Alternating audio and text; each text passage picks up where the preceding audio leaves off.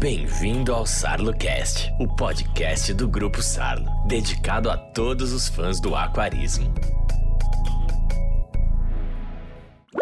Saudações, caros aquaristas brasileiros, como vocês vão, beleza? Não só os brasileiros, né? De toda parte do mundo, desde que a gente seja um robista amante de aquário, muito bem-vindo.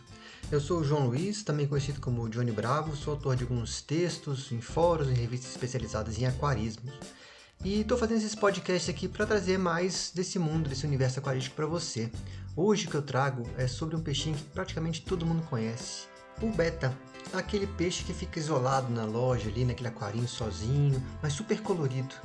É, alguns peixes de aquário merecem destaque porque tem uma beleza ímpar, outros que são super difundidos no hobby, outros que têm hábitos muito legais, né, que fazem a gente parar um pouquinho para aprender, né. No nosso aqui, caso aqui, o beta, ele tem de tudo isso um pouquinho, né, ou muito, né. Bem, não importa esse jogo de palavras, importa mesmo o que ele tem a nos mostrar. Bora conferir. Todos nós conhecemos, ou pelo menos achamos que o conhecemos. Pelo nome dele, algumas pessoas podem suspeitar que beta, que é a segunda letra do alfabeto grego, ela vem de um projeto tipo mutante, né, que não deu certo, tipo a versão beta do cruzamento de espécie tal com espécie tal, mas é nem perto disso. Esse beta ele é, ele é muito mais alfa que muito peixe por aí. Beta splendens, esse é o nome científico dele. E tudo aponta é que essa, esse nome, né, esse, esse duplo nome, é, deriva de uma mistura entre as, as línguas latim e javanês. Bem, vamos por partes.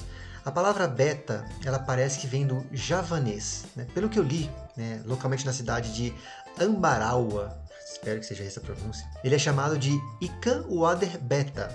Achamos que a palavra beta vem daí. Né? É, então, eu acho que vale é, é, mostrar que essa designação Ikan Wader é uma expressão local que é dada aos peixinhos de água doce, mesmo outros, como por exemplo ciprinídeos, né, que são parentes do paulistinha. Sinceramente, isso me deu a impressão de que essa expressão significa tipo algo lambari. Né?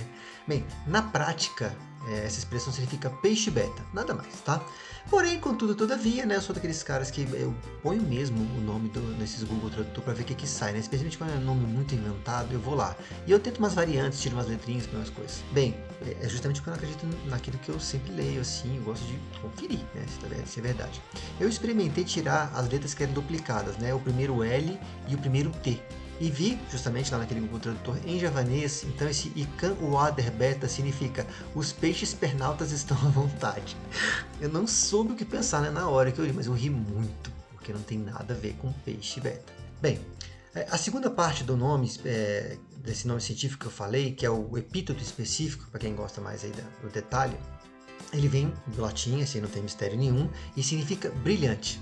Bem, interessante ter esse nome, né? Porque é, as variedades são selvagens, né? as que a gente encontra é, na natureza, elas têm uma coloração pequena, assim, é, pouco evidente. Elas são mais acinzentadas, mais castanhas e algumas manchas, é, uma nadadeira, uma coisinha, é que são coloridas. E ainda faz sentido pensar que o, o nome dele é, tenha ganho esse brilhante, né, esse splendens, que significa brilhante, porque é, ele foi classificado em 1910 por Reagan né? Ou seja, nessa época esse peixe já era ornamentalmente comercializado, né? O que não significa que já tem uma coloração vindo de, de seleções é, de, de criadores e tal. Por aí que eu acho que aí faz muito sentido. O que não me faz muito sentido é, pensando assim que propaganda é alma do negócio, humildemente, gente, eu acredito que lambari brilhante realmente não seria a melhor forma de vender um peixe, né? Não sei o que vocês acham.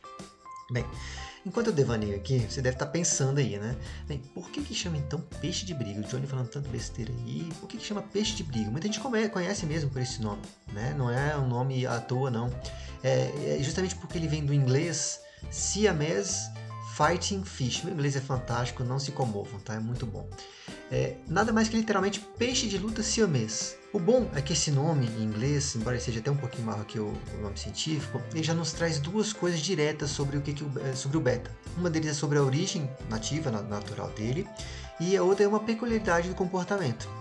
Então, como a gente pode antever, eu sei que vocês são, muito mais espertos que eu, esse termo siamês ele não está relacionado nem aos gatos, né, à raça de gatos, muito menos que dizer, querendo dizer que um peixe nada, é, nasce grudado no outro indivíduo. Mas ele sim, é, é, ele tem referência àquilo que tem a origem, ou é nascido, ou advém do Sião, que é o nome antigo da Tailândia, E isso tem tudo a ver com a distribuição geográfica, né? Porque é, esse peixinho vem justamente do rio Mekong, da bacia desse rio Mekong, que engloba ali a região onde tem os países Laos, Camboja, Vietnã e principalmente Tailândia.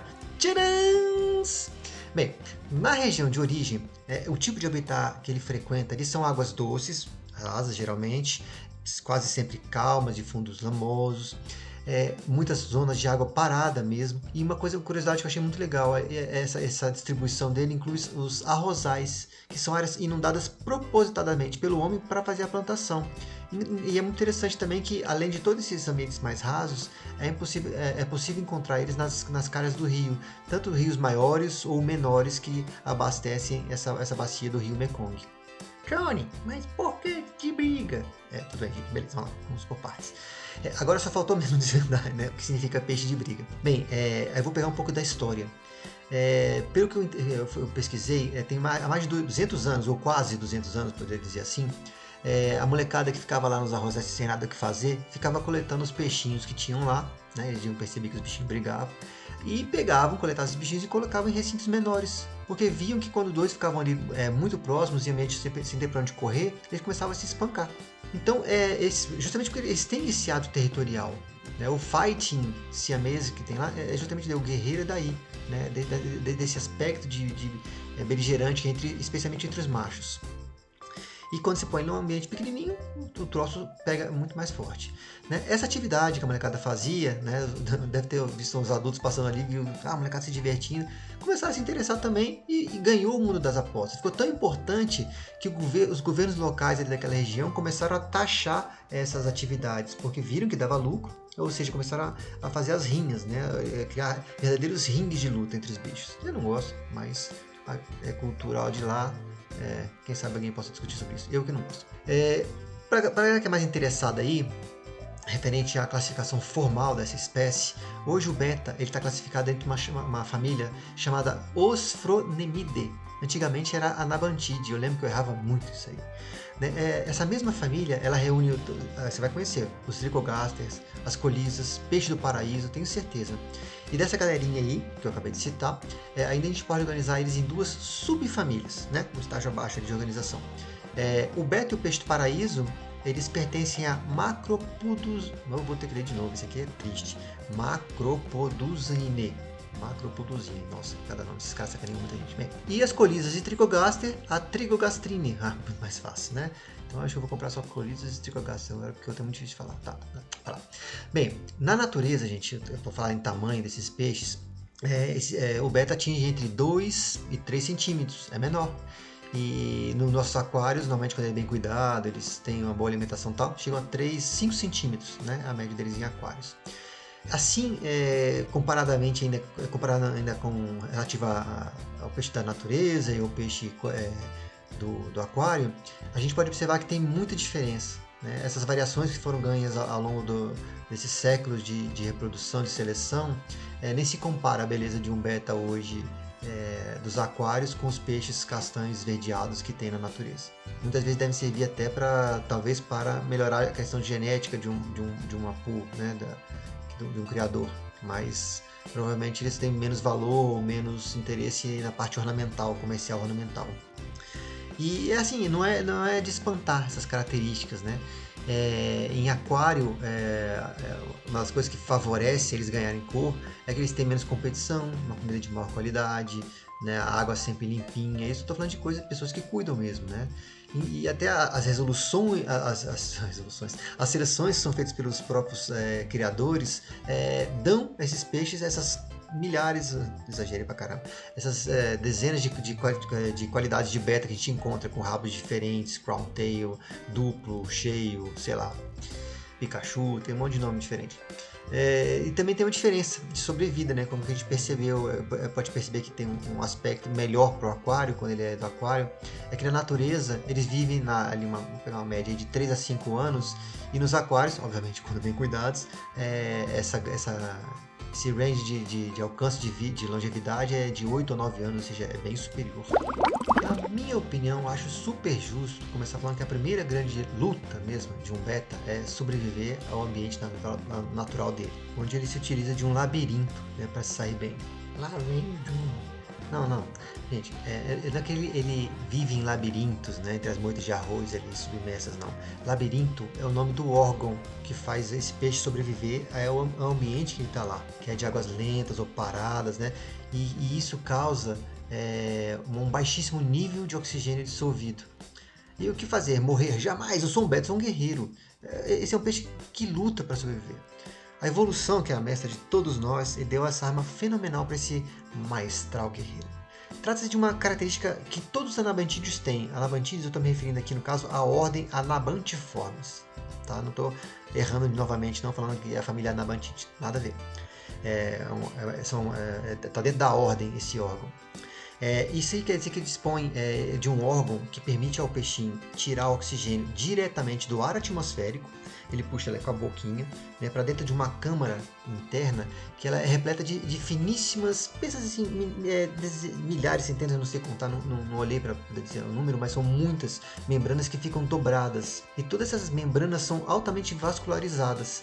Então, quando esse ar fica retido dentro dessa câmara cheia dessas lamelas, que é um nome também utilizado para essas membranas, é, essa quantidade de dobras aumenta consideravelmente a superfície em que o ar fica em, contato com, com o peixe, né, com as membranas do peixe. Então é mais fácil é, realizar uma troca de gás, ou seja, ele obtém o oxigênio daí. E essa adaptação é a diferença no ambiente dele entre viver e morrer. Bem, tem um detalhe ainda mais legal sobre isso. Né? Certamente você já ouviu também dizer, se você já conhece o beta, que ele faz um ninho de bolhas, né? um ninho que fica na superfície, parece. Desculpa falar que acabar com todo o poema, mas parece um, às vezes um, um cuspe, né, que o cara deixou em cima da, na, na, água, assim. Mas é, é um ninho de bolhas. E esse ninho, ele só é possível porque é, é, o, o, peixe possui um órgão faringiano que é que tange, né, esse, o canal por onde passa esse ar que ele está inalando, e cada bolinha, ela é tipo envolvida no muco. Isso mesmo, você ouviu bem, muco. E é justamente esse muco que é responsável fazer que, é, porque essas bolhas é, não venham a estourar quando estão na superfície. É muito lindo, né? É muito fenomenal. É, esse momento de, de, nidificação, ou seja, construir um ninho, né? Ele reflete um outro processo de batalha. É um que a gente precisa falar bem falado, tá? A luta física entre os betas, né? E qualquer outro animal beligerante, né? Se gosta da porrada, ela não está associada é, a disputas por desporto. Não, eles não querem ali simplesmente curtir a porrada, né?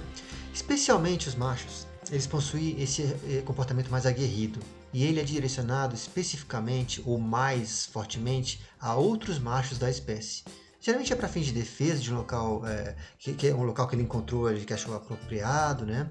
E, e, é um processo mais conhecido, muito conhecido por vocês como reprodução. Ou seja, é muito fácil entender por que eles estão brigando é simplesmente um dos auges da vida do, de um beta, né? É o momento que ele tem para mostrar o quão grande ele é, o quão ele capaz ele foi de sobreviver, quão forte ele é, ou seja, é um momento único que faz ele botar toda essa energia para a briga. Então não é uma, uma briga que duas pessoas não se gostam, né? Ela tem um porquê da natureza nesse momento de manifestação, de demonstração que, possivelmente ele pode né, ter a chance de encontrar a Betinha da vida dele. Então ele tem que se, se esmerar ali para mostrar a que veio para o, no, ao mundo. Né? Então, para indicar que ele está se tornando excitado, né? seja para questão de briga, seja mesmo para a questão do acasalamento. Então a gente observa que o beta macho ele começa a fazer um, sim, um singular display, que é aquela dancinha de acasalamento, né? É, se você já tem um na, sua casa, basta você botar um espelho na frente dele que você vai ver o que eu estou falando. Ele abre as nadadeiras, né, os movimentos ondulares maravilhosos assim. Ele projeta o opérculo, que é aquela partezinha que cobre as brânquias, né? Então, quando ele abre, as brânquias são expostas, ele coloca para frente. É, é, fascinante observar. Agora, quem pensaria né, que um, um, um bicho feito para lutar, acho que o auge da vida dele é a luta, seria o responsável por cuidar tão bem de ovos e filhotes? Num contingente assim, de espécies de peixe né, no mundo inteiro, em que a minoria tem esse tipo de cuidado, esse cuidado parental. Pois é, ele faz e faz muito bem. É, isso começa quando ele começa, depois que ele atrai a fêmea, né? Já construiu o ninhozinho dele lá, uh, chega aí. Ele envolve ela num abraço, literalmente assim, se você se tivesse bracinhos, ele ia pegar ela e abraçar, mas não, ele pega o corpo, então ele faz em volta dela assim uma, uma espécie de dança que vai enroscando, como se estivesse abraçando mesmo, como se uma cobra passando em volta, para indicar que a ela que aquele é o momento de soltar o ovo. Então isso é feito de ovo em ovo. A fêmea percebe que vai, que ele, ele já, já está encantada por ele e entende o, o, o, sinal dele, ela vai lá solta um, um ovo.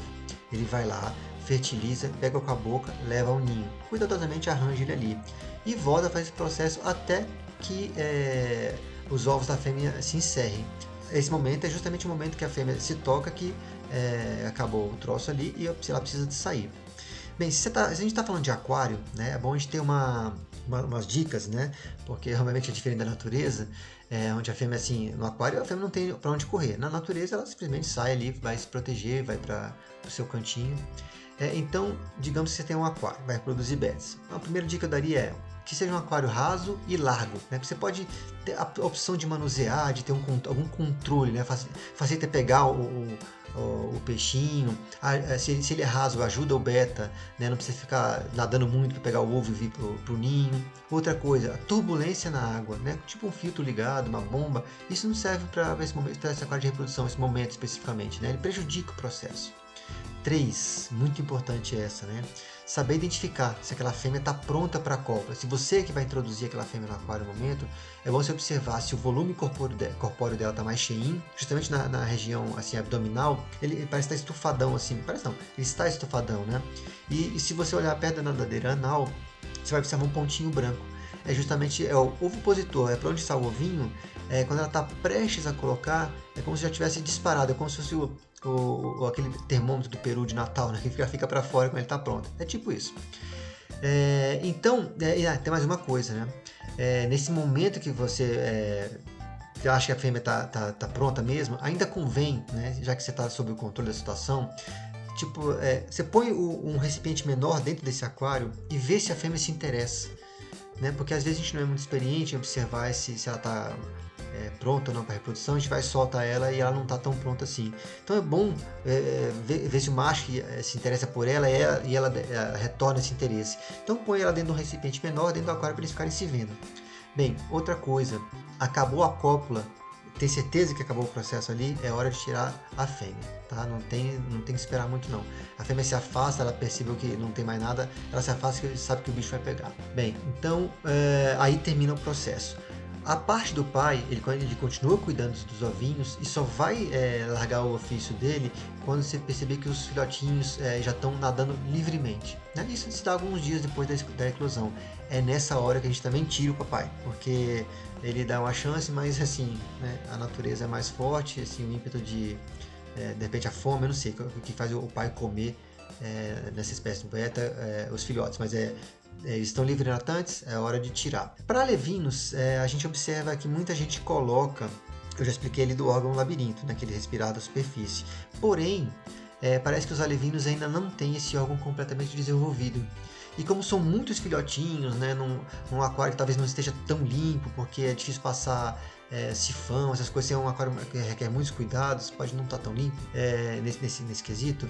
Então é bom a gente colocar também é, pedra porosa né, que ajuda a diluir oxigênio na água, então os bichinhos é, também respiram por ali. É, e para aumentar também, outra coisa para aumentar a efetividade, aproveitando que eu estou falando de, de, sujeirinhas, se você quer aumentar o número de filhotes que sobrevivem, né, é, e provavelmente o aquário, quando está muito sujo, aumenta o número de bactérias e outros organismos que podem causar doenças. Então, o filtro UV, se você tiver também, é, é bom para essa água dos filhotes ficar mais livre de, de patógenos. Tadinho do beta, né?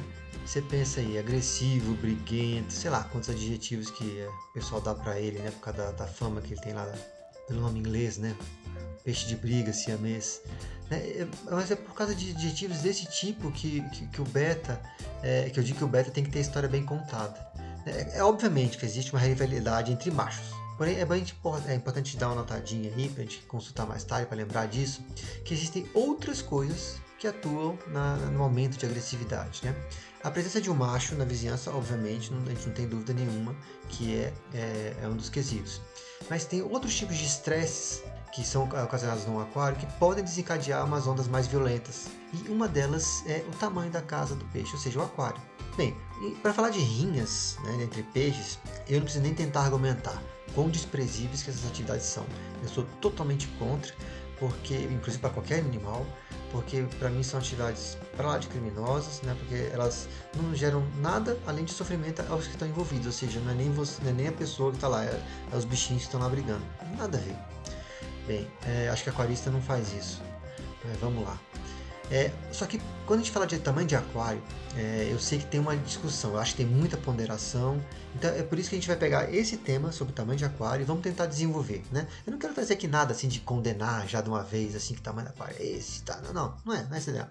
É, vamos trazer uma reflexão é, até porque eu vou trazer é, essa reflexão, porque eu sou meio que opositor da ideia de que peixes ficam muito bem em cubículos, né? Daqueles cubículos pequenininhos de meio litro. Eu não, não concordo com isso. Mas Vamos pensar agora só racionalmente. Vamos deixar qualquer paixão, ideologia de lado. Vamos imaginar aquele, aquele primórdio que eu falei lá da, da, da atividade, lá quando as crianças iam pegar os peixes né, para fazer a rinha.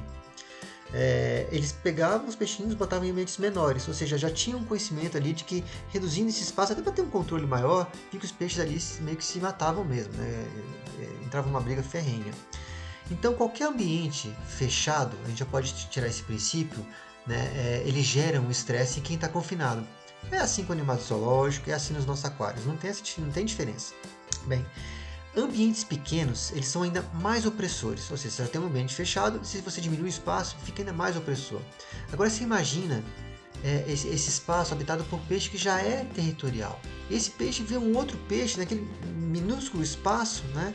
E, e que obviamente não tem para onde ir. A única escolha que ele tem ali, né, por instinto, é, é, é, entrar em conflito, ver quem resolve que lá mais rápido para poder ter o espaço todo para ele. Então não tem, não tem outra opção. O beta vê o outro, o espaço, a única coisa, a solução dele é pegar outro. E mais, gente, um aquário quando ele é muito pequeno pode deixar agressivo até mesmo as fêmeas de betas, que uma coisa que você vê na, até nas lojas, ou tal, quando você tem um aquário maior, elas, elas se toleram, né? Obviamente tem agressão, alguma agressão, um nível, sim, mas é, quando você deixa o aquário pequeno, elas podem ficar extremamente agressivas, e não só betas, eu estou falando de todos os peixes.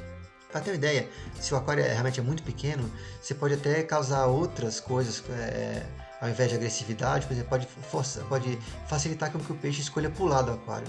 É, é uma coisa que às vezes acontece por causa do estresse dele não ter para onde ir. É, bem, por outro lado, se a gente for pensar então agora nos aquários grandes, né, aqueles são cheios de companheiro, de toda espécie que imaginar está lá dentro. Muitos dos aquaristas hoje em dia, eles são levados a pensar que a fama de lutador, né, de peixe de briga, do beta, é, faz ele ser agressivo com todas as espécies de peixe que estão ali em volta. Só que é, é diferente. É nem sempre que ele é o vilão do aquário, não. Só para você ter uma ideia, vamos pegar um, um, um, cenário assim mais, mais fácil da gente tentar imaginar.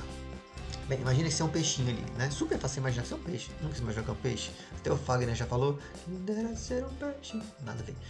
É, imagina que você é um peixinho, tá? Aí você vê passando na sua frente uma, uma, uma, coisa enorme, assim, colorido, bem vistosa, uma cauda assim, gigantesca, tremulando. Pô, é irresistível. Por que, que não vou pegar um pedacinho pra mim, né? Só pra testar ali qual é das paradas, né? Bem, muitos peixes vão fazer isso, gente.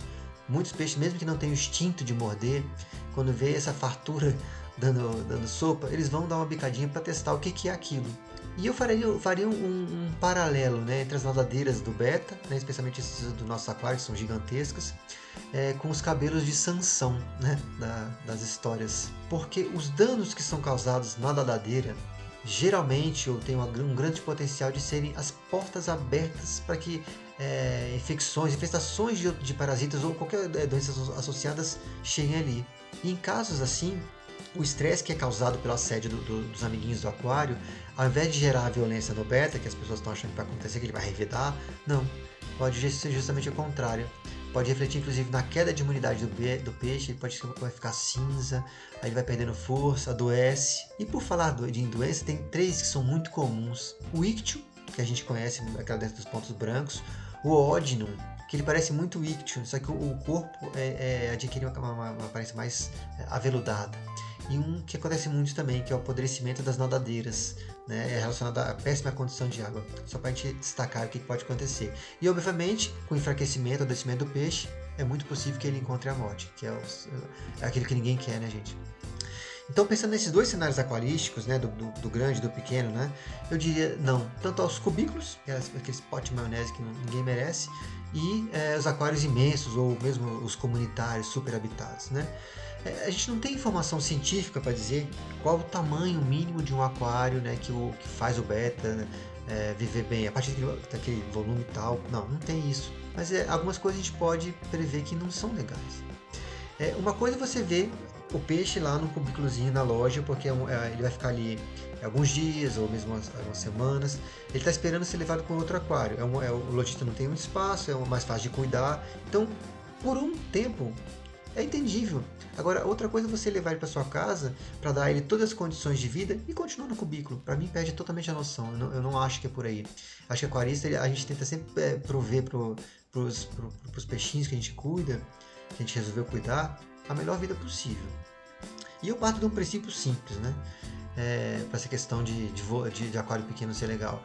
Quanto menos água que um aquário é, tem, maior é a manutenção que vai ser dada, porque é menos água, mais fácil sujar. Menos água, ele, é, as temperaturas mudam mais rápido. Ou seja, você, você, sabe assim, você tem mais trabalho em tentar manter uma, um aquário pequenininho é, ideal. Você sofre, o peixe sofre, ou seja, qual que é a lógica disso? Né? Para mim nem aquarismo é. Então, é, se eu for considerar assim, o que eu, peguei pelos fóruns, né, pessoas que eu acho mais responsáveis que cuidam e tal, é, eu traria uma recomendação. Eu diria assim, 10 litros de aquário seria um ótimo mínimo para o beta. E só rapidinho para a gente terminar esse podcast, é, umas dicas importantes para a gente man é, manter o peixinho.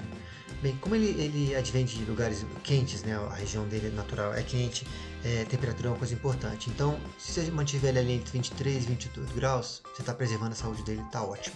Bem, acúmulo de sujeira é prejudicial para qualquer ambiente, concorda comigo? Espero que sim. Bem, é, para limpar o aquário do beta, você pode optar pelo, pelo sifonamento, né? pegar uma mangueirinha ali, sugar a sujeirinha que está no, no, no, fundo e trocando é, a, a água regularmente. E um filtro, muitas vezes, dependendo do tamanho da aquário, até facilita a sua vida, né? Um, um, um fluxo é, de bom, é, que seja equivalente ao tamanho do aquário, para não ficar uma água muito forte, te ajuda muito nisso. Bem, e sobre a dieta do beta, é, é bom lembrar que ele é, tem uma dieta bem vasta. Então, tantas rações é, que são apropriadas para o beta são uma boa pedida, mas também tem uma coisa muito boa que serve para eles, como larva de mosquito, dafne, artêmia e até os caramujinhos. Ele come, ele, tem, ele gosta bastante de, de comer essas coisas. Bem, ufa, realmente a gente tem. Nem parecia, né? Um peixinho que parecia tão ordinário ter tanta coisa para né? trazer, né? A vida surpreende a gente, né? Assim como o aquarismo responsável também nos surpreende. Gente, agradeço demais. É, espero que vocês tenham gostado. Espero encontrar vocês no próximo podcast. É um prazer tê-los comigo. E até fui!